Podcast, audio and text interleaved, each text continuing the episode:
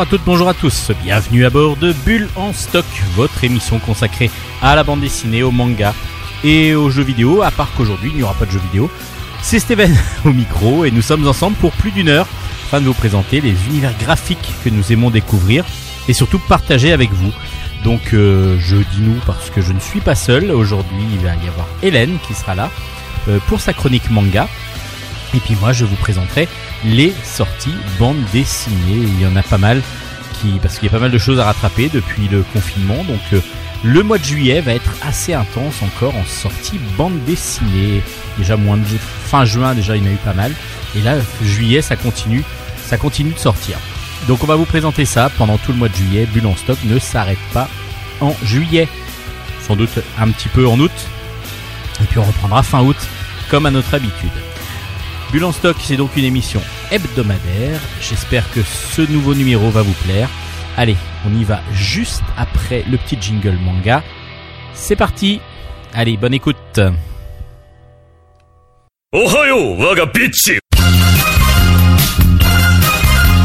Chronique manga.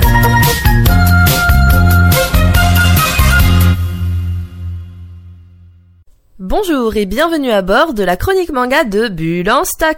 Ogenki Deska, comment allez-vous? Je suis vraiment désolée de ne pas avoir pu venir la semaine dernière. J'ai eu une petite extinction de voix, je sais pas si ça s'entend encore un peu, j'avais très mal à la gorge. Bref, c'est passé, donc euh, je reviens en pleine forme avec un nouveau manga et une web série. Et oui, je me suis mise aux applications qui permettent de lire euh, des BD ou des mangas, enfin c'est plutôt le format manga moi que j'utilise, et ça m'a beaucoup plu, notamment une série que j'aimerais vous présenter aujourd'hui. D'ailleurs, je vais commencer par celle-là, comme ça je vous réserve le manga pour la fin de ma chronique. Elle s'appelle Let's Play, elle est disponible depuis fin 2019 sur l'application Webtoon, et elle a été écrite par une certaine Mongi, Mongi M-O-N-G-I-E, ou Mongi, je ne sais pas comment on est censé prononcer, qui est une, euh, femme américaine qui vit dans le Kansas et qui, euh, qui est connue principalement pour cette œuvre-là. De quoi nous parle Let's Play? Ça nous parle d'une jeune fille qui s'appelle Sam, qui, euh, qui rêve de devenir euh, développeuse de jeux vidéo. Elle travaille d'arrache-pied sur euh, ses petits projets, elle adore ça. Et malheureusement, un très grand YouTuber, hein, YouTube au lieu de YouTube pour des raisons évidentes de droit. Donc un YouTuber en fait a, a cassé le premier jeu qu'elle a qu'elle a créé. Il l'a complètement détruit enfin détruit dans le sens où il lui a donné un très mauvais avis sur l'une de ses vidéos et malheureusement ça a engendré une réaction en chaîne auprès des fans de ce youtubeur, enfin de ce youtubeur pardon, qui ont décidé de pourrir la note de Sam sur les sur un site spécialisé pour euh, le partage de jeux indépendants. Donc ils ont complètement pourri la note du jeu en laissant que des commentaires haineux, etc. Bref, son jeu a été euh, a failli être radié en fait du site de partage de jeux et ça l'a complètement démoli alors que c'est son rêve de gamine de, euh, de pouvoir euh, enfin vivre de ça et elle est euh, très très douée. Ce que comme le destin a tendance à s'acharner dans les shoujo de ce genre, j'ai oublié de vous dire que c'était un shoujo, ce fameux YouTuber qui s'appelle Marshall Lowe, enfin c'est son pseudonyme en tout cas sur YouTube, euh, s'installe à côté de chez elle, voilà, il, euh, il devient son voisin de palier, donc euh, autant vous dire que c'est électrique au moment de leur rencontre, mais lui ne sait pas pourquoi c'est autant électrique, puisque de un, il ne la reconnaît pas, et en plus, il n'est pas au courant que, que ses fans ont eu une telle réaction aussi haineuse envers le jeu de Sam. Donc lui, il va essayer de sympathiser avec elle, parce qu'il la trouve sympathique, c'est nul de dire ça comme ça. Il la trouve sympathique et en plus c'est une gameuse comme lui, donc il se dit ouais on a plein de points communs, ça va être cool. Mais elle, elle veut pas du tout, elle fait un blocage. À côté de ça, c'est une fille qui n'a jamais eu de relation amoureuse du haut de ses, je dirais 23-24 ans et elle est complètement à côté de ses pompes alors qu'il y a plusieurs garçons autour d'elle qui sont potentiellement intéressés et qui ont envie d'apprendre à la connaître, mais elle, euh, ses avances, elle ne les voit pas comme telles et même quand elle finit finalement par vite fait s'en rendre compte, elle fait une espèce de blocage. Bref, un shoujo comme on les aime. Même si le personnage peut paraître un peu naïf, il en reste pas moins très intéressant. J'adore le fait qu'il euh, que le personnage principal soit justement une gameuse ça change justement des shoujo habituels où c'est une petite lycéenne, etc. Non, là, je me reconnais en ce personnage qui a mon âge. Et en plus, qui est, euh, enfin, qui qui décline des rendez-vous, etc. Parce qu'elle doit faire ses raids sur World of Warcraft. Enfin, pareil, c'est un autre nom qu'ils utilisent dans le dans la série, mais voilà, vous voulez vous voyez ce que je veux dire. Elle passe euh, son l'intégralité de son temps libre à jouer à des jeux vidéo. Elle est vraiment dans un univers assez à part et je me reconnais énormément en elle. En tout cas, de ce point de vue, de son point de vue de gameuse, de fille qui aime les jeux vidéo, avec ses copines qui sont des cosplayeuses, etc. J'adore, j'adore. Les dessins sont vachement sympas, euh, sont très très jolis. C'est en couleur, forcément, souvent sur les sites comme Webtoon, c'est en couleur euh, et ça c'est très agréable. Et il n'y a pas beaucoup de décors, forcément, l'histoire est vraiment basée sur les personnages, mais il y en a quand même un peu et ça rend très bien. Et j'aime beaucoup, je vous le conseille, euh, je vous le conseille vivement, notamment parce qu'en plus c'est sur Webtoon et Webtoon c'est entièrement gratuit. En tout cas, moi, toutes les tous les épisodes que j'ai lus pour le moment sont absolument gratuits, contrairement à Dailytoon où on peut lire certains chapitres et après il faut payer. Ce que je peux comprendre pour pouvoir, euh, comment dire, pour pouvoir tout simplement permettre de rémunérer les auteurs. Je ne sais pas comment les auteurs font pour se rémunérer sur Webtoon. Je me suis pas trop posé la question pour le moment. J'ai découvert l'application très récemment, mais en tout cas, c'est entièrement gratuit. Il y a deux chapitres qui sortent par semaine. J'ai très très hâte de lire la suite. Je vous redonne les références. Ça s'appelle donc Let's Play par Mangi et c'est disponible sur l'application Webtoon sur le Play Store ou le Apple Store. Voilà.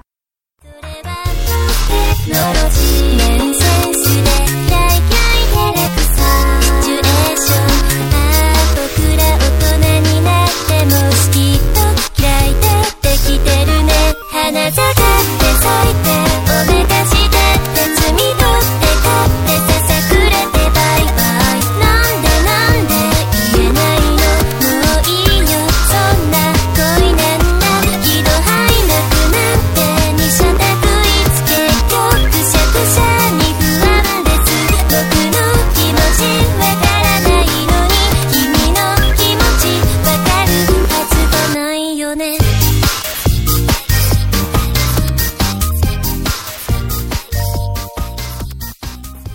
Alors je peux vous assurer que cette musique va très très bien avec la série webtoon dont je viens de vous parler ainsi que le manga qui arrive, tout simplement parce que par exemple les quelques les quelques derniers mots qui qui s'enchaînaient disaient ski, kirai, ski, kirai, ski, kirai, ça veut dire en fait je t'aime, je t'aime pas, je t'aime, je t'aime pas, je t'aime, je t'aime pas.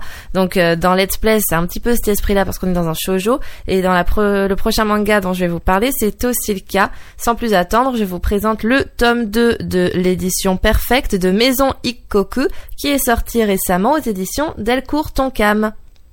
Vous le savez sûrement déjà, en fait, l'auteur qui écrit euh, Maison Ikoku, qui n'est autre que Rumiko Takahashi, a reçu le Grand Prix d'Angoulême en 2019 pour l'intégralité de son œuvre et de ce fait, euh, en France en tout cas et je pense aussi euh, ailleurs, on republie Maison Ikoku qui est donc l'équivalent de l'animé Juliette je t'aime pour ceux qui ont connu le Club Dorothée, euh, dans une euh, édition un peu particulière parce que les tomes sont beaucoup plus épais que ceux de l'époque. Euh, d'après ce que j'ai compris visiblement, en fait, chaque tome représente une année complète parce qu'à la fin de ce tome 2, ça fait deux ans que que Kyoko, donc la l'équivalent de Juliette dans la série animée en français, est devenue veuve et est donc arrivée dans la résidence en tant que concierge. La première chose que je peux dire, c'est que les hommes sont quand même sacrément des abrutis dans ce manga.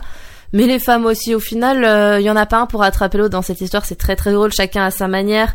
On a le, on a notre notre jeune héros, si on peut appeler ça un héros, mais enfin on a Godai, toujours aussi empoté avec euh, Kyoko qui est fou amoureux d'elle, mais qui est persuadé qu'il va pouvoir réussir à conclure d'une manière ou d'une autre, ce qui est complètement impossible, en tout cas pas en l'état actuel des choses, parce qu'elle n'est toujours pas remise du décès de son ancien époux Soichiro. Donc elle essaie gentiment de le recadrer. Parfois elle comprend pas vraiment ses avances. Elle est, elle a un peu des œillères et c'est en cela que Kyoko n'est pas toujours très intelligente non plus. On a envie de la secouer un petit peu après. Difficile de se mettre à la place d'une femme, d'une femme veuve, surtout à son âge, parce qu'on comprend qu'elle a à peine 22 ans. Donc euh, si ça fait deux ans qu'elle est veuve à 22 ans, elle est donc devenue veuve à 20 ans. Ça doit être quand même très très compliqué à vivre, surtout pour quelqu'un d'aussi jeune.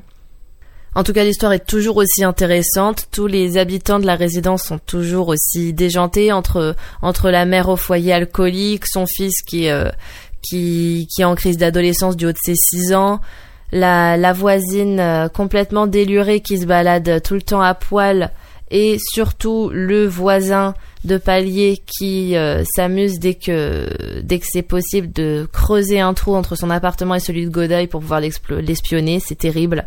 Et Kyoko dans tout ça, qui d'un côté euh, est complètement débordée et en même temps est heureuse de vivre là-dedans et ne veut pour rien au monde arrêter d'être concierge pour ces personnes. Sur cette deuxième année de cohabitation se mêle un nouveau facteur qui n'était pas arrivé avant, c'est celui des parents de Kyoko qui mettent leur grain de sel parce qu'ils voient leur fille donc jeune, belle, qui n'a pas fait d'études pour se marier, qui est veuve, et eux, ce qu'ils veulent, c'est euh, essayer de lui trouver un bon parti, essayer de la remarier avec quelqu'un le plus rapidement possible pour avoir des petits-enfants. Je vous rappelle qu'on est à peu près en 1988, si je dis pas de bêtises, j'ai vu une photo, non, un peu avant, parce qu'on envoie une photo au moment de Kyoko et elle est datée de 1966. Je crois que dessus, elle a 5 ans. Donc, si je ne me trompe pas dans la date qui est affichée sur la page, je me souviens plus à quelle page exactement elle est, nous sommes à peu près en 1983. Et je vous en avais déjà parlé notamment au sujet du manga Natsuko no Sake. À l'époque, les femmes au Japon, c'était encore euh, c'était pas femme au foyer vraiment systématiquement mais quand même un peu une femme c'était c'était quand même fait pour se marier là-dessus ils étaient restés très archaïques on va dire et euh, le fait de voir leur petite fille chérie adorée euh, travailler d'arrache-pied dans le dans la résidence qui appartient aux parents de son ex-mari décédé ça fait beaucoup d'informations pour eux qui veulent juste avoir une, une fille comme les autres, on va dire, qui, qui fondent une famille tôt et qui, qui leur amènent des petits-enfants, etc. Enfin bref, je vais pas m'attarder 150 000 ans sur ce détail, mais du coup, il y a ces, il y a les parents qui arrivent, qui font leur apparition, et mine de rien, ça chamboule tout dans la tête de Kyoko qui commence à se poser des questions, à se dire, mais est-ce que j'arriverai à me passer un jour de Soichiro, qui commence à se demander si elle n'a pas des sentiments pour euh, Godai ou pour ce cher Mitaka qui est le coach de tennis euh, de que fréquentent donc tous les habitants quasiment de la résidence où vivent nos chers nos chers héros. Donc euh, on devine qu'il y a une espèce de d'ambiguïté qui se crée un peu entre Mitaka et Kyoko, enfin surtout Mitaka en fait qui est complètement fou d'elle à la à l'instar de Godai, sauf qu'il a beaucoup plus de points positifs que que ce dernier. Et du coup elle se pose des questions sur euh, est-ce qu'il y en a un des deux que j'aime, etc. Ça commence à, fleurir un petit peu toutes ces relations. C'est très intéressant, toujours aussi bien. Hein. ça reste, euh, ça reste du Lumiko Takahashi, qui est un génie du manga, un pilier. Et ça se ressent encore une fois dans ce nouveau tome que je vous incite à lire. Si vous avez déjà lu le premier tome et que vous l'avez apprécié, vous apprécierez forcément celui-là qui est de nouveau plein de rebondissements, plein d'humour et en même temps plein de faux espoirs. Je vous redonne les références, ça s'appelle Maison Ikkoku. Perfecte édition sortie aux éditions Delcourt Tonkan. Nous en sommes au tome 2. Et voilà, c'est ainsi que ma chronique se termine aujourd'hui. J'espère qu'elle vous aura plu. Elle est un petit peu plus courte que la dernière chronique que je vous avais faite. C'est vrai que je m'étais un petit peu trop étendue sur le sujet. Je m'étais complètement emmêlé les pinceaux parce que euh, j'avais eu beaucoup de mal à, accrocher à The Red Rat in Hollywood et du coup, je, je me suis noyée dans des méandres et je n'arrivais plus à m'en sortir. C'était, c'était pas ma meilleure chronique et j'en suis désolée si celle-ci vous a ennuyé. Je vais repasser à un format plus court à partir de maintenant. Je reviendrai donc la semaine prochaine avec de nouveaux mangas et je suis toujours à l'écoute des, remarques et des propositions que vous pouvez nous faire sur la page Facebook de Bulle en stock.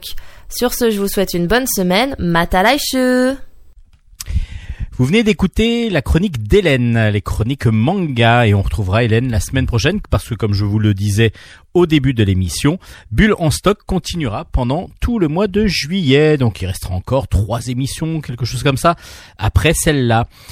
D'ici là, bah, on a encore pas mal de choses à vous présenter. D'ici la fin de l'émission, voulais-je dire. Euh, on va d'abord faire une petite pause musicale et on se retrouve juste après pour les chroniques BD.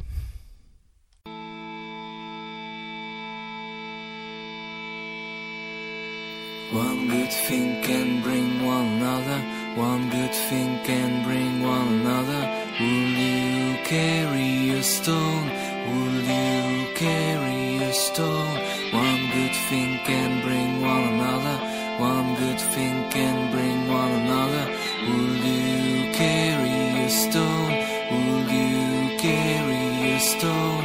One good thing can bring one another. One good thing can bring one another. Stone? Would you carry a stone? One good thing can bring one another. One good thing can bring one another. Would you carry a stone? Would you carry a stone? One good thing can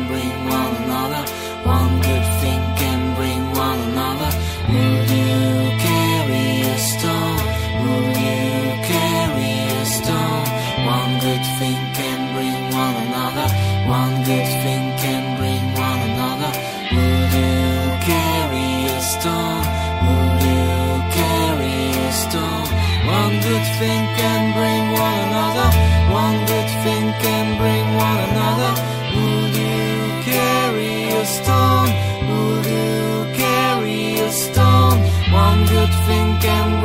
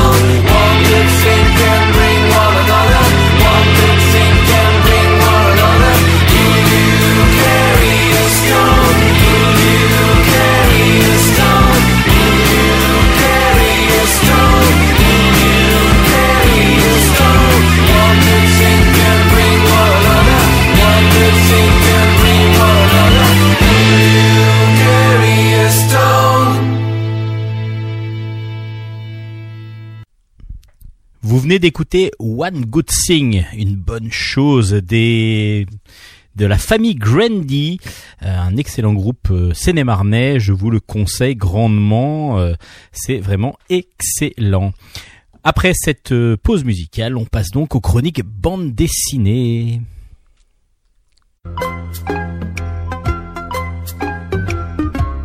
Chronique bande dessinée.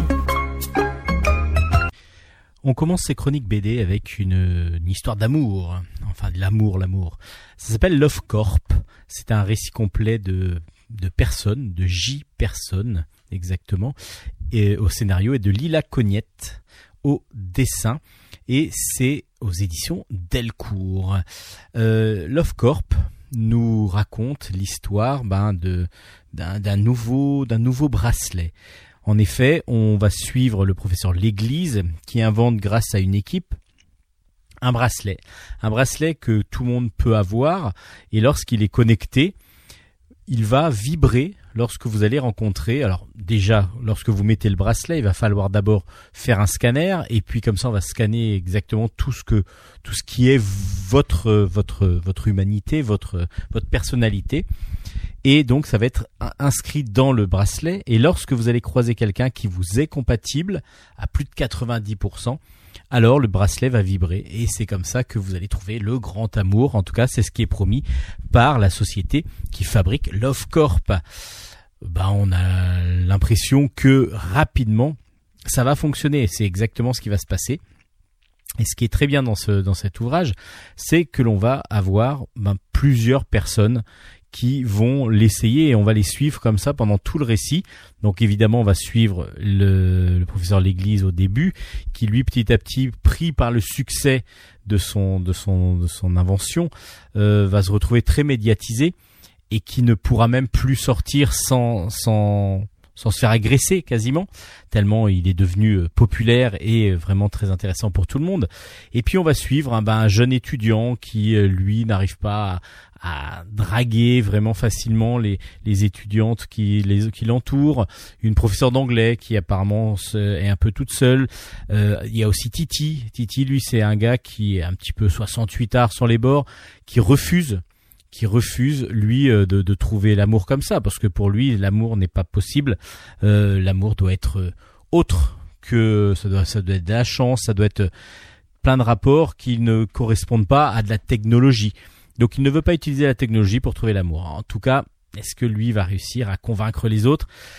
Love Corp c'est donc toute une histoire faite de plusieurs histoires en fin de compte et on suit comme ça ces personnes et ça va aboutir à quelque chose. Donc c'est ce qui est très intéressant dans cette dans cet ouvrage.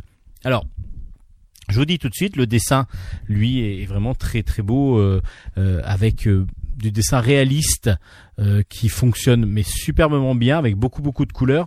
Par contre, je peux le petit reproche que je pourrais faire aux auteurs, c'est peut-être la couverture. La couverture ne représente pas, elle fait un petit peu tableau, euh, tableau avec plusieurs personnes comme ça, bon, qui qui s'aiment. Une fois qu'on a lu l'album, le, le- la couverture ne gêne gêne moins peut-être, mais ne vous arrêtez pas juste à la couverture. Vous allez peut-être trouver ça un petit peu euh, un petit peu cavalier de ma part, mais en tout cas, allez lisez l'album, lisez l'album, vous allez vraiment l'apprécier, vous allez suivre des personnalités vraiment différentes les unes des autres, avec beaucoup beaucoup de personnalités justement euh, et euh, beaucoup de beaucoup de sens. Bah, chacun va vraiment donner un sens à l'utilisation de, cette de cette nouvelle technologie.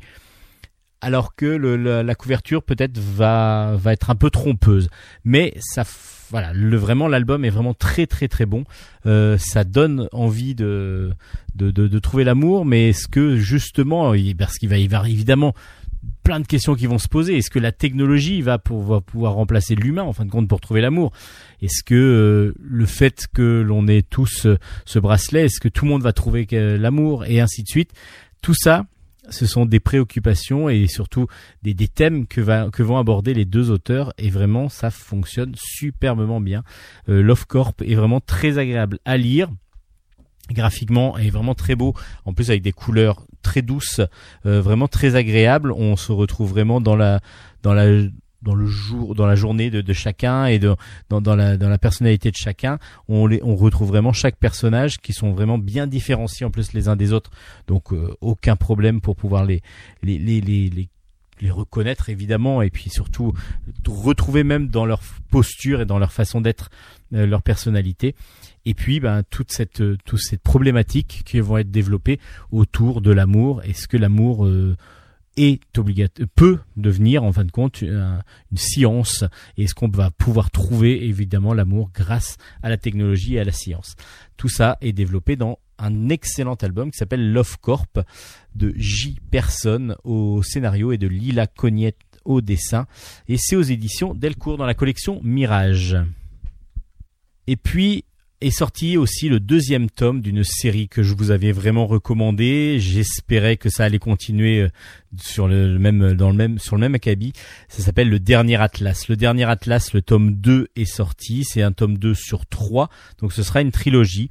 C'est de Fabien Vellman et Gwen de Bonneval au scénario et Hervé Tancrel et Fred Blanchard au dessin et c'est aux éditions Dupuis. Bah je peux vous le dire, allez-y allez-y, allez-y directement là, euh, ne, fait- ne faites-vous plaisir. Le dernier Atlas est vraiment un récit d'aventure, de il y a, plein plein de choses, de géopolitique. Il va y avoir euh, donc euh, de l'aventure, de, la géopolitique, de des trahisons. Il va y avoir beaucoup beaucoup aussi de choses autour de de l'écologie. Il va y avoir aussi des invasions extraterrestres. En tout cas, c'est ce qu'on peut croire. Enfin voilà, il y a plein plein de thèmes qui sont abordés. Et le gros avantage de ces albums, de, ces albums, parce que c'est le deuxième là, il y a plus de 200 pages à chaque fois. Là, il y en a 232 dans ce nouveau, dans ce nouvel album, pour que les auteurs puissent développer, mais vraiment à loisir, leur scénario. Et justement, ça foisonne, ça foisonne, ça foisonne, ça foisonne. Alors, je vous rappelle un petit peu, on est dans une uchronie, une uchronie donc quelque chose qui n'a pas existé, qui aurait pu, si on avait changé juste l'histoire de quelques d'un iota, dirons-nous, euh, qu'est-ce qui serait devenu, que serait devenu l'histoire si on avait changé un tout petit peu quelque chose euh, dans dans, dans l'histoire comme elle s'est déroulée. Là, euh, on imagine que l'Algérie n'a eu son indépendance qu'à la suite de la catastrophe de Batna en 1976, où 6000 morts auraient, euh, auraient, auraient trouvé, donc, où 6000 personnes auraient trouvé la mort. Et du coup, euh, c'est parce que il y avait des robots qu'on appelait des, des, grands robots qu'on appelait des atlas, qui étaient chargés donc après la Seconde Guerre mondiale, qui ont été inventés après la Seconde Guerre mondiale pour pouvoir euh, reconstruire les villes détruites. Donc ils ont été envoyés un peu partout dans le monde et justement en Algérie pour reconstruire l'Algérie et qui l'Algérie qui était de sous domination française et donc du coup comme les Français avaient aidé euh, les Algériens, évidemment, bah, c'était toujours colonisé. À part qu'à un moment donné, il y a un des un de ces robots apparemment qui aurait, euh, comme il travaillait au, nucléaire, comme ça fonctionne au nucléaire, apparemment il y aurait eu quelque chose qui serait passé avec plus de 6000 morts qui aurait donc détruit la ville de Batna et toutes les personnes qui s'y trouvaient. Donc là, dans le dernier atlas, on va d'abord suivre euh, Ismaïl qui, euh, qui du coup, euh, non Taïeb, pardon, euh, qui, qui, de, qui va, qui, qui est normalement est un petit trafiquant. euh, il, il fait, il fait des, des- il travaille pour, euh, pour une sorte de, de mafia et dont, dont, dont, dont un grand chef de la mafia. euh, donc il essaye à chaque fois de le sauver. Euh, il arrive en Algérie justement pour euh, pour devenir un petit peu plus haut dans la dans cette dans cette entreprise mafieuse. Et en Algérie, à ce moment-là, apparaît une sorte de grosse entité, un gros monstre, une sorte de gros robot, mais fait organique, fait de, de plein de plein de choses organiques. Et, du coup, ce robot-là, on ne sait pas, c'est même pas un robot, je dis un robot parce que ça pourrait prendre une forme de robot. Et du coup, bah, toutes les suppositions vont aller bon train. Est-ce que ce sont des extraterrestres? Est-ce que c'est une nouvelle race qui existe? Est-ce que c'est une menace? Est-ce que c'est un- une arme, une nouvelle arme qui est créée?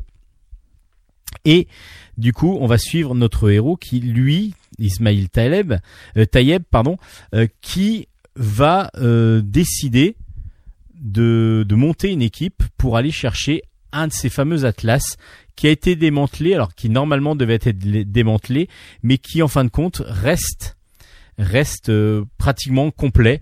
Et donc il va falloir essayer de le remettre en route pour pour lui en tout cas ce serait la la, la façon de, de, de, de bloquer ce fameux cette fameuse entité alors il le fait lui euh, on ne sait même pas pourquoi il le on le fait si on le ressent quand même. Mais du coup il y va il va à l'encontre de son patron. Donc qui évidemment va lui en vouloir. Donc il va essayer de, de, de, de prendre la main mise sur lui. Donc évidemment il va y avoir tout un côté euh, mafieux et puis surtout donc poursuite course poursuite entre les sbires de son patron et lui. Euh, il va y avoir donc cette recherche d'équipage de l'Atlas euh, qui qui peut faire démarrer cette, ce robot. Il va y avoir euh, une journaliste qui est sur place euh, lorsque le lorsque le monstre arrive et qui va à 53 ans euh, se retrouver enceinte d'une d'une enfant. Et cet enfant lorsqu'elle va naître va avoir des marques sur le front qui sont les mêmes qu'il y a sur cette fameuse ce fameux humeau, ce fameux monstre euh, organique qui est sorti de, de terre. Euh, donc c'est pour ça qu'on pourrait croire que c'est des extraterrestres. Donc du coup, la police est en recherche de cette journaliste pour pouvoir mettre la main sur sa fille. Enfin voilà, il y a, vous- il y a plein plein de personnages. On comprend tout le monde, hein. on connaît tout le monde, on arrive tout de suite à savoir qui est, qui avec qui. C'est vraiment super bien fait de ce côté-là parce que du coup on a une lisibilité totale dans tout le scénario parce que les, dessinateurs donc euh, Hervé Tancrel pour les personnages, euh, Fred Blanchard lui a vraiment fait les concepts des robots en particulier. Hervé Tancrel donc a réussi à, créer des personnages semi-réalistes vraiment avec une personnalité identifiable tout de suite. Graphiquement, on arrive à reconnaître tout le monde. Euh, tout le monde euh, a vraiment une caractéristique ou physique ou, euh, ou, vraiment fait, en tout cas par le dessin, qu'on, qui nous fait qu'on, arrive tout de suite à reconnaître qui est qui. Les scénaristes s'éclatent, j'ai l'impression, mais nous éclatent aussi parce que vraiment, on part dans plein de directions différentes et justement, ils peuvent traiter comme ça de la situation géopolitique du- d'un pays envahi, de la colonisation. Ils peuvent traiter de l'écologie évidemment parce que du coup euh, c'est l'espèce de monstre qui est créé, qui arrive, qui sort de terre. Lui en plus peut détruire grâce à des tempêtes, peut détruire tout ce qui le- l'entoure, donc tout, tout ce qui va toucher. Alors est-ce que est-ce que tout le monde, est-ce qu'on va réussir à, à le, à le détruire? Est-ce qu'il faut le détruire? Est-ce que c'est un, un indice? Est-ce que c'est des extraterrestres? Est-ce qu'il faut rentrer en, en, contact, en contact avec lui? En tout cas, c'est un pur bonheur de lecture. Ce, nouvel album, ce deuxième album nous laisse encore euh, sous avec la l'eau à la bouche pour le troisième. On est là, on en a pas mal de, pistes qui commencent à vraiment s'ouvrir de plus en plus et on espère vraiment que le final sera vraiment à la hauteur pour faire une apothéose totale à ce très très à très très très cette très très bonne série, le dernier Atlas. J'ai vraiment mais adoré, adoré, adoré ces deux premiers tomes. Je vous les conseille vivement. Je vous les, je vous oblige à les acheter. Allez, maintenant c'est comme ça. Maintenant, ça va être une obligation et je vous ferai si vous voulez le, le- la facture à la fin de l'émission. Non, mais c'est vraiment des très très très bons albums euh, qui sont sortis aussi pour ceux qui l'ont peut-être vu en fascicule, c'est-à-dire que là ce sont 10 chapitres à chaque fois dans chaque album. Il y a eu 10, 10 chapitres qui sont sortis, euh, donc euh, 20 chapitres du coup, donc 20, 20 journaux, c'est sortent sous forme de journaux qui sont qui sont sortis.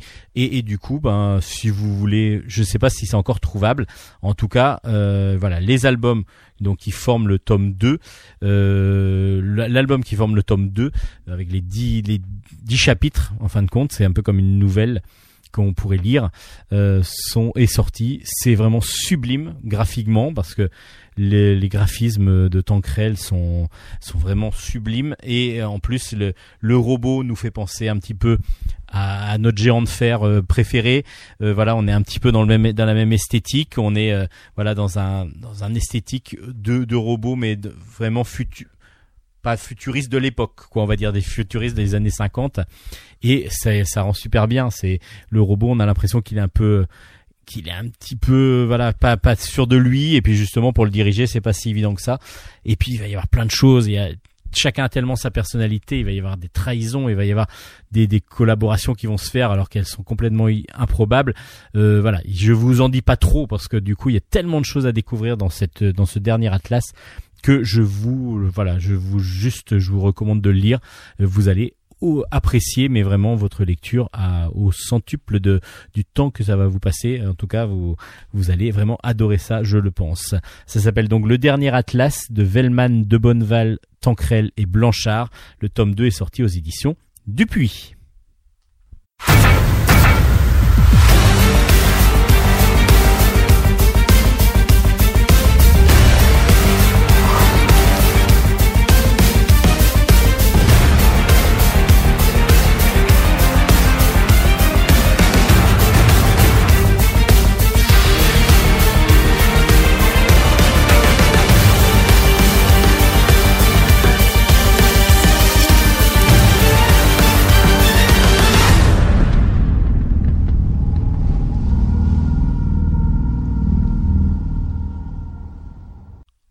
continue ce bilan stock avec des histoires de famille. Et oui, avec un thème famille, vous allez voir, j'ai au moins quatre albums, euh, quatre cinq albums qui vont pouvoir nous faire parler de famille. On va commencer avec L'exilé de Eric Crick. C'est un sublime album, un gros pavé encore une fois, euh, de 190 pages, euh, qui est sorti aux éditions euh, Hanspach l'édition Hanspach, une édition belge, vraiment de très très bonne qualité. Et là justement, cet album relié en tissu, tout ça, est absolument magnifique. Et l'exilé d'Eric Crick est absolument sublime. C'est un récit complet. Euh, on est au temps des Vikings, on est au Xe siècle, on est en Islande. Et là, on arrive euh, sur une île d'Islande justement, euh, enfin au bord euh, sur la côte. Et là, on arrive, il y a un bateau qui, qui accoste et il y a Alstein, un, un guerrier viking qui va rentrer chez lui. Il va rentrer chez lui avec deux de ses compagnons de route, donc on comprend tout de suite que ce sont des guerriers, qu'ils ont dû lutter âprement pour euh, pour survivre. Mais on apprend aussi assez vite que Alstein re- revient sur son sur ses terres, mais neuf ans après un exil, mais un exil forcé. En effet, il a euh, tué par accident, on ne sait pas trop en tout cas, euh, son meilleur ami euh, qui s'appelait euh, Irf, euh, Irfa- Irafne. Irafne. Donc du coup, euh, neuf ans d'e- d'exil, c'était sa peine, et il va revenir il va revenir dans dans cette dans ce dans ce monde, dans cet univers qu'il connaît. Euh, donc il va retrouver sa, sa belle-mère euh, qui s'appelle Solveig. Et Solveig euh, donc euh, bah, il va rejoindre Solveig et surtout son père. Mais son père est décédé. Et il retrouve donc Solveig et son demi-frère Ottar. Et il va euh, comprendre que bah, ici il y a pas mal de choses qui se passent aussi c'est-à-dire que les, ces trois ces trois guerriers vont arriver en pleine en plein milieu de ben voilà Solveig étant veuve euh, il y a le le fils d'un d'une d'une d'une comment dire d'une famille autre qui veut qui veut qui veut prendre la main de Solveig donc qui qui refuse pour l'instant de reprendre reprendre un époux. Euh, évidemment ça va monter un petit peu en pression tout ça et puis en plus bah, ce fameux prétendant c'est en plus le frère le frère du fameux euh, R- euh, j'ai du mal à le dire hein, Rafn. Ra- euh, voilà Rafn qui a tué Alstein. Donc du coup le retour d'Alstein va pas être obligatoirement euh, vraiment bien vu par par cette famille.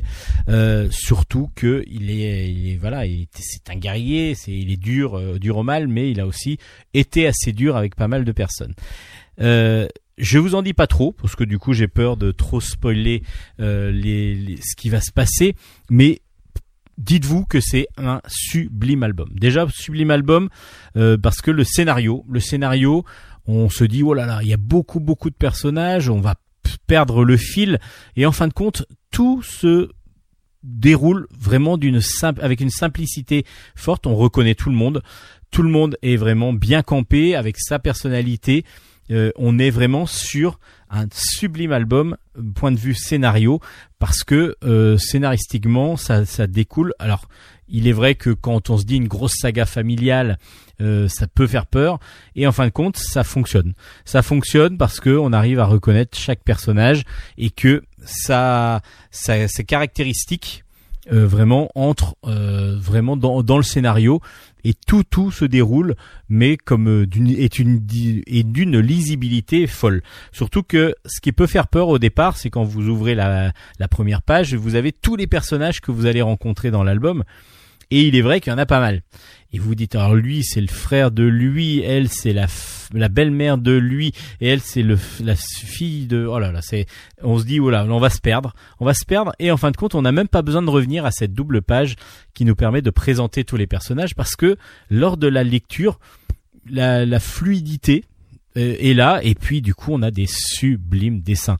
Parce que là c'est vraiment ce qu'il va falloir remarquer encore plus dans cet album, c'est vraiment le sublime dessin d'Eric Crick.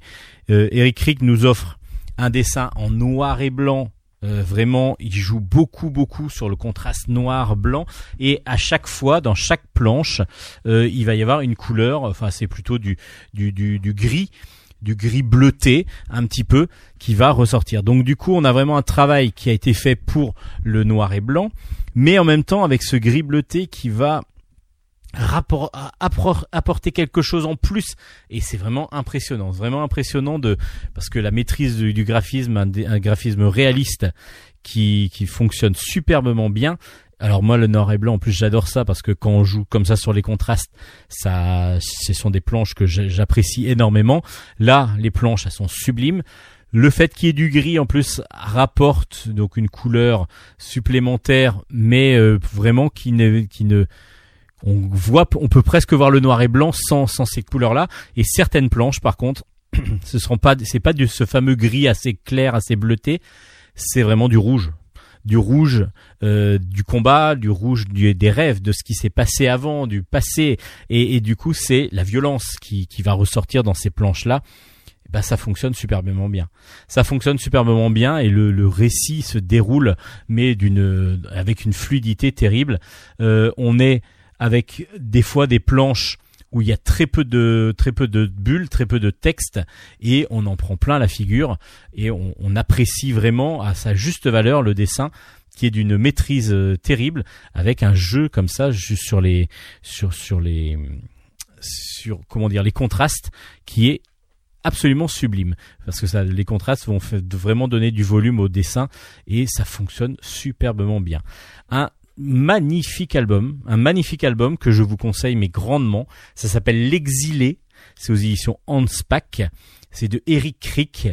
Euh, allez vraiment euh, voir cet album là, il, va, il est surprenant par son graphisme et sublime par son graphisme. Et puis le scénario euh, peut paraître euh, a priori euh, quand, quand on regarde un peu complexe et en fin de compte c'est d'une lisibilité, d'une fluidité terrible. L'exilé, un sublime album. Grosse, grosse, grosse recommandation de Bulle en stock cette semaine. C'est donc aux éditions Hanspach. Yes, no, maybe. I don't know. Can you repeat the question? You're not the boss of me now. You're not the boss of me now. You're not the boss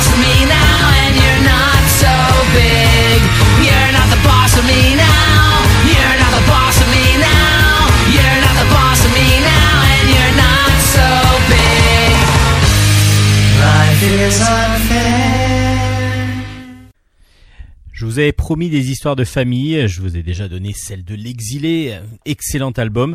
Bah, je suis désolé, mais vous allez encore devoir payer un petit peu, sortir encore un peu de sous de vos poches, parce que un nouvel album est sorti aussi chez Ankama, autour de la famille. Ça s'appelle Basilico. Et c'est une tuerie. C'est une tuerie, euh, Basilico. Donc euh, c'est euh, un one shot de euh, Maca- euh. J'ai vraiment du mal avec les avec les noms aujourd'hui. Une chronique familiale donc dessinée par Guilio. Pff, Voilà, j'y arrive, Macayon. Et c'est aux éditions Ankama. Alors, on va suivre la famille euh, Morael. Morael, c'est une famille italienne. C'est pour ça que j'ai un peu de mal à le dire parce que ça s'écrit Morael, Montréal plutôt, Montréal, voilà. Je, les prénoms, les noms aujourd'hui, vous prenez tout ce que j'ai dit et vous mettez tout, vous inversez tout. Ça devrait être bon. la famille Montréal. Euh, la la réunion de famille qui s'impose aujourd'hui là. Alors on suit la, la on entend la, enfin on entend. Il y a la mère qui est en train de parler. On voit dans les textes que qui sont de de de, de- d'explications que c'est la maman de la famille qui parle. Et elle dit bah voilà, toute ma famille est regroupée euh, pour un événement. Donc ça c'est plutôt bien. Donc il y a ces cinq enfants qui viennent. Oui, c'est pour sa son enterrement, pour sa mort. Et donc du coup, il va y avoir, bah, comme vous comprenez, un petit peu une chronique familiale autour de tout ce qui est les non-dits, les choses qui vont se passer dans une famille. Alors on va suivre. Donc euh, elle va, elle va nous présenter ces cinq enfants. Ces cinq enfants, on va les connaître par chapitre. En fin de compte, il va y avoir ch- chacun un chapitre et on va comprendre assez rapidement en suivant juste. Alors ce qui est très très fort de la part de l'auteur, c'est quand on va suivre juste la, la- journée où tout le monde devait se retrouver le midi justement et où leur maman est décédée. Et on va suivre cette journée-là, mais en suivant cette journée-là, on comprend tout, tout, ce qu'il y a de à comprendre de la personne, quasiment. Alors après, il y a quelques petits flashbacks, quelques petites choses qui sont euh, qui, qui sont rajoutées, et en particulier des flashbacks de- du père et de la mère, justement, de, de la maman qui vient de décéder. Mais euh, chacun comme ça va avoir sa, sa petite vie qu'on l'on va raconter, que- qui va être racontée, et on va comprendre petit à petit bah, qui est qui, euh, qu'est-ce qu'ils ont, qu'est-ce quels sont les reproches éventuellement petit à petit qu'ils vont pouvoir faire à cette fameuse maman, aux autres membres de la famille? Et puis, ben, on va aussi essayer de comprendre pourquoi euh, il n'y a plus de papa. Parce qu'il y avait un père, il y avait un père, mais qui a disparu du jour au lendemain. Il a disparu totalement. Euh, apparemment, il serait parti avec la bonne. Euh, et, euh, et du coup, euh, qui serait parti loin, dans en Guadeloupe, si je me rappelle bien. Et du coup, ben, les enfants ont vécu sans leur père, ont été élevés par leur mère euh, de façon assez difficile, parce que la maman euh, est assez euh, est assez dirigiste, dirons-nous, peut être assez sévère. Par contre, il y a toujours un côté autour de la cuisine qui va les rapprocher. Évidemment, la maman italienne qui fait la cuisine, c'est pas un cliché apparemment. On va avoir même au début de chaque chapitre, on va avoir une, une recette, une recette qui qui va qui va mêler ben, donc tout ce qui est tradition euh, tradition italienne et puis le, le fameux basilic que l'on retrouve dans chaque plat. euh, d'où le nom de Basilico. Mais vous allez comprendre qu'il y a plein d'autres choses qui vont se passer évidemment. Alors pas qui, va, qui vont se passer, mais on va petit à petit. Vous voyez un patchwork. Vous avez plein de petites parties. Et pour faire une euh, couverture complète, vous allez lier toutes les parties les unes avec les autres. Et ben ce patchwork là, c'est petit à petit que ça va se faire. C'est chaque chapitre du, roman graphique que nous offre ce, superbe auteur italien euh, qui va petit à petit nous créer un livre, un album sublime. Un album sublime euh, parce que du coup, ben, on se retrouve plongé dans, dans cette dans ces personnalités différentes, on se retrouve plongé dans la famille et on a envie de savoir exactement ce qui s'est passé. Pourquoi euh, la maman est décédée Est-ce qu'on va est-ce qu'il y a quelque chose à, à comprendre Euh, Et comment euh, qu'est-ce qui qu'est-ce qui tous les griefs qu'ont chacun qu'a chacun sur le sur le cœur et est-ce que ça va sortir Est-ce que toutes ces histoires de famille, toutes ces non-dits, tous ces tous ces toutes ces revanches à apprendre sur la vie, sur la personne qui vient de décéder, etc. Est-ce que tout ça, ça va ressortir euh, lors de ce, cette fameuse retrouvaille entre frères et sœurs lors de, des funérailles de leur maman? Euh, Je vous en dis pas trop. Je vous en dis pas trop parce qu'il faut vraiment le lire jusqu'au bout. Et euh, j'ai même euh, justement, il y a, j'ai fait lire ma femme cet album-là que j'avais beaucoup beaucoup apprécié. Et elle m'a même fait me remarquer une chose dans la dernière page, donc du coup que j'avais pas que j'avais omis moi en lisant un peu trop vite peut-être. Donc il y a même jusqu'à la dernière page, il y a vraiment des choses qui vont se passer. Euh, le dessin est sublime. Le dessin est sublime, euh, un travail du noir et blanc absolument parfait, absolument parfait avec un dessin ré- semi-réaliste qui tire vraiment vers le réalisme euh, et qui est d'une lisibilité d'une beauté vraiment euh, impressionnante. Et puis on va avoir tous les flashbacks entre le père et la mère justement, euh, comment ils vont avoir leurs enfants et ainsi de suite, euh, qui euh, là est fait avec un, du sépia, donc il y a une couleur sépia qui arrive. Et là, on a l'impression d'avoir des vieilles photos, c'est absolument magnifique. C'est vraiment un dessin euh, tendre, euh, vraiment euh, d'une majestueux, euh, et qui pourtant euh, ben, va révéler une histoire de famille qui peut être assez difficile euh, et assez tendue. Parce qu'il va y avoir évidemment beaucoup de tensions entre les différentes entre les différents protagonistes. Et puis tout le long, bah, on a la maman qui elle aussi donne son avis en fin de compte, même si elle est morte, on a quand même sa vision. C'est ça qui est fort aussi, c'est que ce n'est pas qu'une rencontre de personnes vivantes qui se retrouvent à un enterrement. Il y a aussi la morte, en fin de compte, qui elle nous apporte quelque chose dans sa façon de, dans, dans, dans tous les textes que l'on va suivre off, en fin de compte, tous les textes off, c'est la mère qui les dit. Donc du coup, on va avoir là sa vision et ce qu'elle ce qu'elle ressent ex- exactement lors de ce moment-là. C'est super bien fait, vraiment super bien fait. Ça va de surprise en surprise. On prend, on, s'attache rapidement à cette famille. Euh, on plaint certains. On voilà, on, on se dit qu'il y en a qui n'ont pas eu de chance. En tout cas, voilà. Il y a vraiment plein de choses, plein de choses à découvrir dans cet album qui s'appelle Basilico, un merveilleux album chez Ankama, euh, un one shot que j'ai vraiment adoré. Donc encore un- une grosse recommandation de Bulle stock, c'est vraiment euh, là un très très très bel album que vous pouvez euh, regarder, enfin aller acheter les yeux fermés, j'allais dire. Mais comme je dis à chaque fois, les yeux fermés pour lire, c'est pas si évident que ça. Donc ça s'appelle Basilico, c'est aux éditions Ankama et c'est une grosse recommandation de Bulle stock.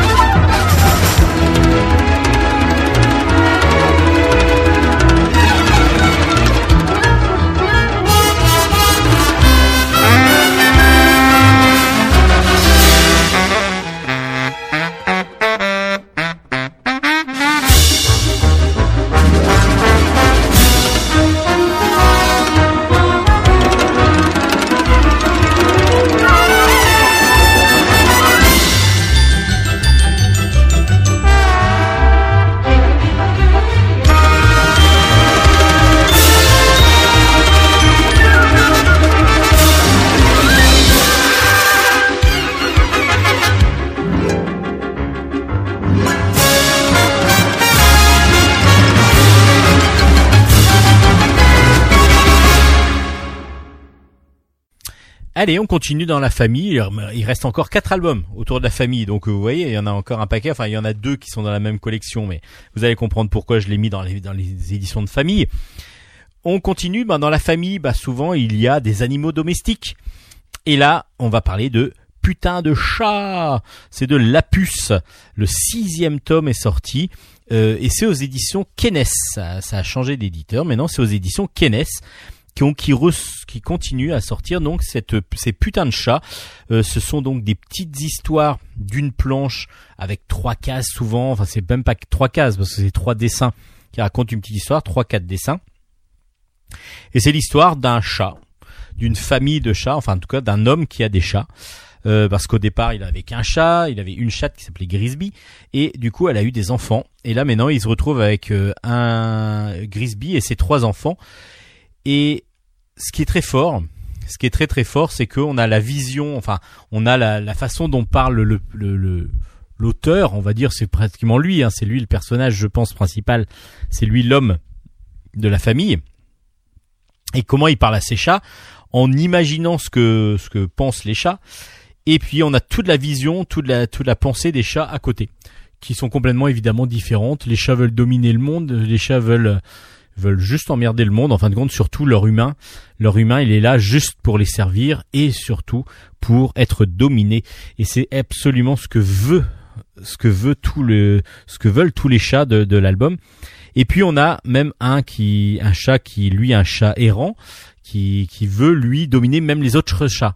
Donc il, de- il dit voilà c'est moi le chef, c'est moi le maître des chats. Donc du coup il va lui essayer de dominer euh, les autres. Euh, c'est hilarant, c'est hilarant. Il y a plein plein de choses euh, avec euh, les boules, euh, les boules de poils, les les, les chats, les, les chatons qui vont faire les maximums de conneries, surtout avec l'aval de leur mère. Alors ça c'est ça c'est très fort.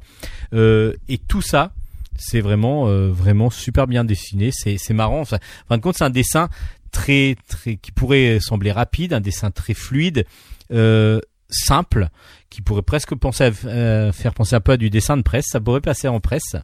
Et puis, bah, c'est efficace surtout.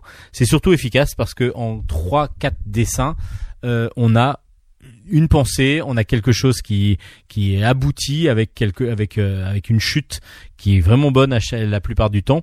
Euh, ça ça fonctionne, ça fonctionne bien. Euh, ce sixième tome, euh, et je l'ai trouvé peut-être un petit peu pas en dessous des autres, mais euh, il y a eu il y a, y a moins de choses qui m'ont fait vraiment rigoler beaucoup, Euh, parce que petit à petit on comprend le principe. Mais c'est vrai que cette série-là est vraiment super bien faite pour ça.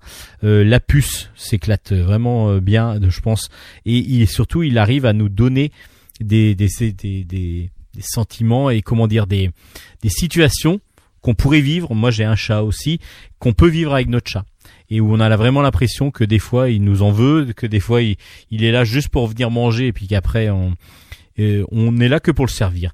Et ça, ça fonctionne bien et on le ressent bien dans son dessin aussi.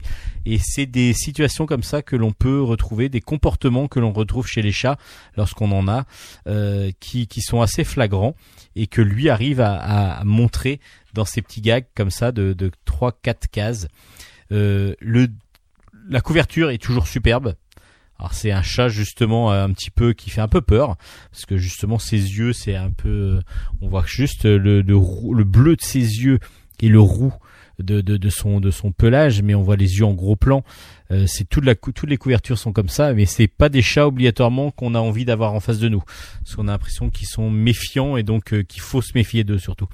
Donc c'est des chats qui font un peu peur. C'est super bien fait ça s'appelle Putain de chat. Si vous connaissez pas ça et que vous avez par exemple des gens qui adorent les chats, euh, vous pouvez leur offrir.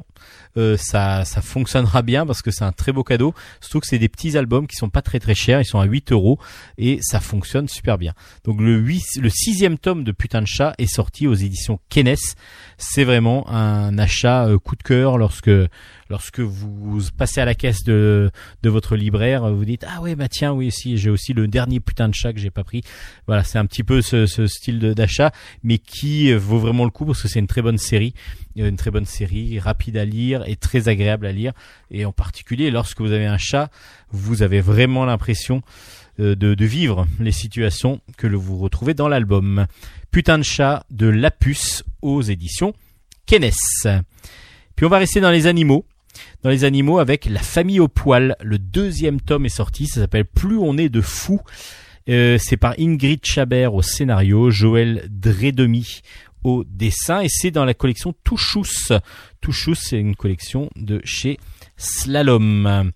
Euh, donc euh, c'est chez Slalom Édition et c'est la collection Touchous. Donc ce sont des livres plutôt pour enfants, ce sont des petits des des, des formats souples euh, que l'on peut trouver plutôt pour enfants à la base. Et puis là là comme euh, c'est vraiment ça va être familial même si certains gags c'est vrai nous on va moi je me suis dit oui c'est un petit peu facile c'est un petit peu trop enfantin mais ça fonctionne ça fonctionne. On, on a deux parents dans cette famille euh, dans cette famille au poil. Deux parents on a trois enfants donc euh, de trois âges différents vraiment il y a le plus jeune euh, qui qui qui vraiment euh, est, est encore assez la plus jeune plutôt qui est encore assez bébé la- la- le le garçon qui lui a une dizaine d'années. Et puis il y a l'ado on va dire la 13 14 ans qui commence à, à râler un petit peu à, ouais mais c'est nul etc qui est un peu dans son monde. Et puis c'est pas tout. Il y a aussi deux chiens un chat et puis les poules les biquettes au fond du jardin. Toute cette famille au poil en plus dans le premier tome, avait décidé de recueillir pour un temps à chaque fois lors de pour recueillir des animaux en difficulté. Les animaux soit abandonnés, soit euh, soit qui soit qui ont besoin d'aide à certains moments euh, avant de trouver une famille d'accueil par exemple. Ils viennent, ils deviennent donc une famille d'accueil pour animaux. Et puis la plupart du temps, du coup, il y a toute une basse cour, tout un tout un bestiaire qui défile chez eux. Euh, et c'est voilà, tous les gags vont tourner autour de ça, vont tourner autour des des animaux qu'il va falloir éduquer, qu'il va falloir élever, qu'il va falloir garder. Et puis voilà, chacun va évidemment interagir et réagir différemment suivant les animaux. Chaque euh, enfant et chaque adulte évidemment euh, adore les animaux hein, dans cette dans cette euh, dans cette famille. À part peut-être l'oncle Paul justement le fameux oncle Paul qui lui est assez acariâtre et assez râleur et qui vient quelques jours chez eux. Donc il est obligé de venir euh, loger chez eux et lui ça la, ça l'intéresse pas trop les animaux. Alors malheureusement, je trouve que dans ce deuxième tome, le fait qu'il y ait cet oncle Paul assez acariâtre, euh, je pense que l'auteur, les auteurs auraient pu, les autrices pardon, auraient pu euh, peut-être accentuer un petit peu la relation avec euh, entre les animaux et cet homme. Ça aurait pu être encore, voilà, rajouter encore du piment dans, dans ces petits gags. Alors les petits gags sont, sont sympathiques, il y en a vraiment des très très bons, très drôles, et puis il y en a d'autres qui sont un peu plus pas téléphonés, mais un peu plus simples et, et qui, qui manquent pas d'efficacité. Mais euh, voilà, j'ai trouvé euh, voilà assez agréable à lire, mais sans plus. Et puis d'autres qui sont vraiment très très bons et très drôles. Donc c'est vraiment un album familial, comme le dit aussi le titre. Mais je pense que voilà, dans ce deuxième tome, s'il y avait eu plus d'interaction avec euh, l'oncle Paul que l'on voit en fin de compte très peu, ça aurait été encore mieux. Moi, je trouve très sympathique cette nouvelle collection, donc de chez Touchous. Je vous avais présenté déjà le premier tome et je vous avais présenté aussi euh, Camille Petit avec une interview de Cess. Et ben cette collection là est vraiment super bien faite, super bien faite parce que euh, simple à lire euh, avec des, des très beaux dessins. Alors là, le dessin évidemment c'est un dessin euh, pas enfantin, hein, loin de là, mais vraiment qui plaît aux enfants, c'est-à-dire assez rond, euh, un peu cartoon et qui fonctionne super bien auprès des enfants. Et on est entre le- la, bande dessinée et puis presque le livre d'illustration par moment. Euh, voilà, c'est vraiment un très très bon album pour toute la famille. Et si que vous aimiez les animaux ou pas, en fin de compte, parce que ça fonctionne, on va voir euh, des choses assez abracadabrantes des fois, euh, lorsque, par, par exemple, on veut que le son hamster s'ennuie pas trop, par exemple. Ça, c'est plutôt marrant. J'ai vraiment beaucoup apprécié ce gag. J'ai trouvé ça très drôle. Euh, la famille au poil. Plus on est de fous, c'est le deuxième tome de la famille au poil aux éditions Slalom dans la collection Touchous.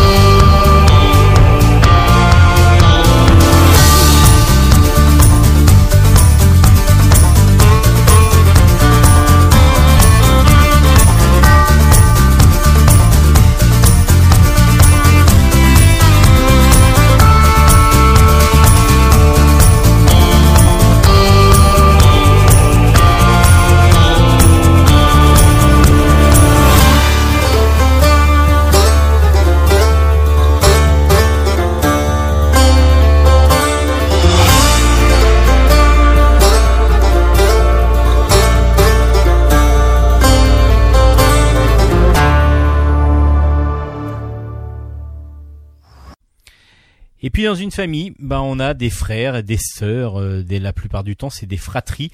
Et ben là, on va suivre deux frères, enfin une frère, euh, une frère et un sœur. Bravo. Euh, un frère et une sœur. Il y en a un, le frère, donc du coup, qui est plus jeune que, que sa sœur et qui demande toujours, qui pose toujours plein de questions. Et puis sa sœur lui explique, lui explique par des choses qui se sont passées dans le monde. Ça s'appelle le fil de l'histoire, raconté par Ariane et Nino. C'est euh, de Fabrice R au scénario et des dessins de Sylvain Savoya et c'est aux éditions Dupuis. Je vous ai déjà raconté, enfin expliqué que plusieurs à chaque fois il y avait des petits bouquins comme ça. C'est des petits bouquins euh, pareil très peu chers. euh, qui regroupent, qui, à, force vont faire une sorte de d'encyclopédie avec chaque album une trentaine de pages dedans, petit format et qui explique un thème. Là, on a deux thèmes, donc du coup, qui sont sortis en même temps. Le premier, c'est le Titanic, naufrage d'un géant. Pardon. Donc Ariane va expliquer à Nino et va nous expliquer en même temps, du coup, comment le Titanic a pu couler. Comment le Titanic a pu couler euh, ben, J'avais pas conscience. Alors j'avais lu, j'avais vu des choses, ben, comme on a vu euh, Titanic euh, et ainsi de suite, mais je me, je m'en rappelais pas obligatoirement du, du film, etc. Parce que c'est pas un film. J'ai trouvé ça bien, mais mais voilà, c'est pas le film que je regarde tous les jours.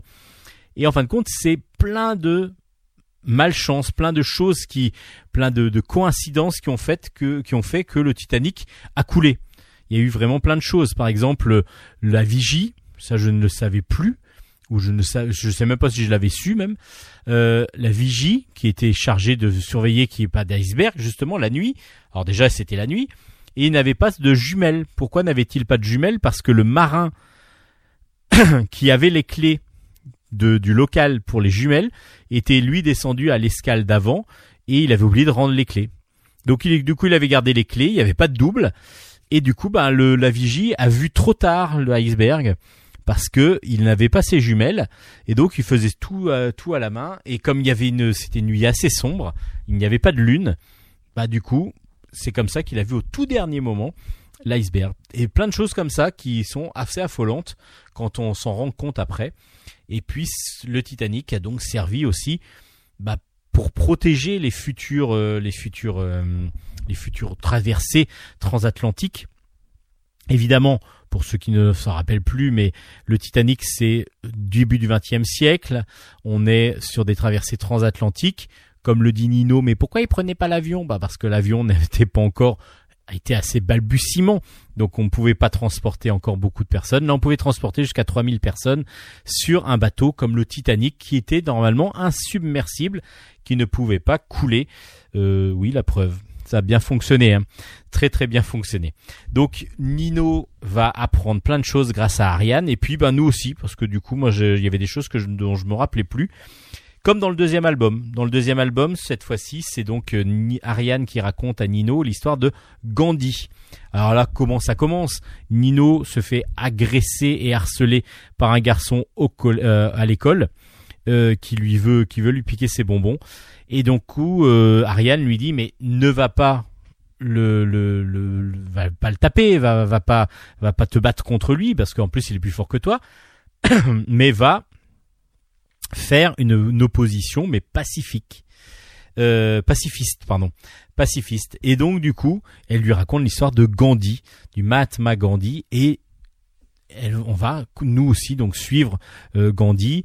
Euh, j'ai pareil, là j'ai découvert beaucoup beaucoup de choses. Euh, je me rappelais pas de tout ce que, de tout ce qu'il y avait dans l'album aussi, comme le fait qu'il soit resté plusieurs euh, plusieurs dizaines d'années au en Afrique du Sud et qu'il a commencé son travail d'avocat et donc petit à petit qu'il est devenu aussi qu'il a qu'il a exercé enfin qu'il a commencé à, à avoir toute une pensée euh, philosophique autour de la du pacifisme mais c'est en étant avocat d'abord en Afrique du Sud euh, et, et qu'il était rejeté malgré le fait qu'il soit avocat parce qu'il n'était pas de la bonne couleur, il était pas blanc en fin de compte parce que après la deuxième, euh, avant, après la première guerre mondiale, il y a beaucoup de de- de- d'émigrés blancs qui sont arrivés, euh, dont les Boers qui venaient de qui venaient de Hollande et évidemment les Anglais, l'ennemi euh, l'ennemi de l'Inde. Parce que là il avait lui il était parti de- d'Inde pour aller faire des études d'avocat en Angleterre chez l'ennemi. Mais après, il est revenu en Inde justement pour essayer de mettre en place ce côté pacifiste et cette lutte pacifiste qu'il a toujours, toujours, toujours voulu mettre en place, qui n'a pas obligatoirement fonctionné, pas jusqu'au bout en tout cas, parce qu'il y a eu beaucoup de problèmes de religion entre euh, en Inde et donc des violences qui se sont euh, voilà, il n'a pas pu euh, lui en étant hindouiste euh, n'a pas pu aller contre la la guerre que se faisaient les hindouistes et les musulmans en Inde. Et euh, justement ça lui allait ça allait très très loin même jusqu'à sa mort parce que justement il y a un hindouiste extrémiste qui lui a qui lui a tiré trois balles dans le dans le corps. Et c'est comme ça qu'il en est mort. Euh, l'histoire de Gandhi racontée simplement racontée efficacement c'est très agréable. Alors le dessin, il est fin. Euh, Sylvain Savoyan nous, nous, offre un dessin comme il le sait le faire, euh, très léger, très simple, très et en même temps, lorsqu'il va y avoir des personnages historiques, vont être vraiment marqués, on va les reconnaître, euh, comme on, on voit euh, Churchill, Gandhi et ainsi de suite. On les reconnaît vraiment précisément parce qu'il y a vraiment un travail sur la la caricature, mais simple. C'est pas une caricature euh, où, c'est trop exagéré justement, c'est une caricature qui va vraiment à l'essentiel pour pouvoir reconnaître la personne. Ça fonctionne superbement bien. Et puis ben le, le format, le format, le petit format de, de ces albums aussi sont toujours très agréables. Et moi je trouve très agréable justement de proposer ça. Ben j'ai des élèves, hein, vous savez que je suis prof. Et de proposer ça à ses, élèves et de travailler sur un thème à partir de ces petits ouvrages, moi je trouve ça toujours très bien. Ça fonctionne bien, les élèves les lisent assez facilement et retiennent en tout cas des pas tout hein, évidemment, il faudrait rentrer plus dans le détail pour certains thèmes, mais en tout cas retiennent l'essentiel assez facilement parce que c'est voilà Fabrice R en plus arrive à faire retenir à ses personnages et à dire à ses personnages vraiment l'essentiel de ce qu'il faut savoir sur le sujet. Donc les deux fils de l'histoire qui viennent de sortir, c'est donc toujours raconté par Ariane et Nino, mais c'est Nino qui écoute hein, plus. Euh, ça s'appelle Le Titanic, naufrage d'un géant, et Gandhi, un soldat de la paix. Les deux albums sont sortis aux éditions Dupuis, et ça continue donc cette euh, cette grande collection que nous font petit à petit les deux auteurs. Et c'était la dernière chronique de la semaine.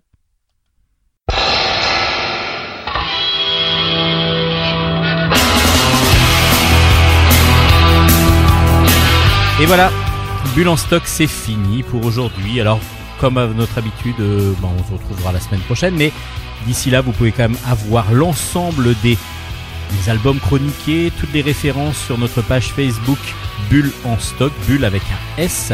Vous pouvez aussi aller sur euh, radiograndparis.fr et là, vous allez avoir l'ensemble ben, pareil, des émissions que vous pouvez en- écouter sur Radio Grand Paris, dirigé toujours par le très grand Nicolas. Euh, merci Nicolas de nous accepter sur ton antenne. Et puis, bah, comme ça, vous aurez Bulle en stock. Et puis, vous avez surtout tous les podcasts des anciennes émissions parce que Bulle en stock est podcastable. Vous pouvez vous abonner, mais vous pouvez aussi aller rechercher les anciennes émissions euh, sans problème sur votre plateforme préférée. Bulle en stock, c'est fini pour cette semaine. On se dit donc à la semaine prochaine. Merci à Hélène et euh, reviendra la semaine prochaine, je l'espère, grandement pour vous et pour moi. Et puis bah moi je serai là la semaine prochaine, je l'espère aussi. En tout cas, d'ici là, bonne lecture, portez-vous bien et on se dit à la semaine prochaine. Allez, bye bye bye bye, ciao ciao ciao ciao.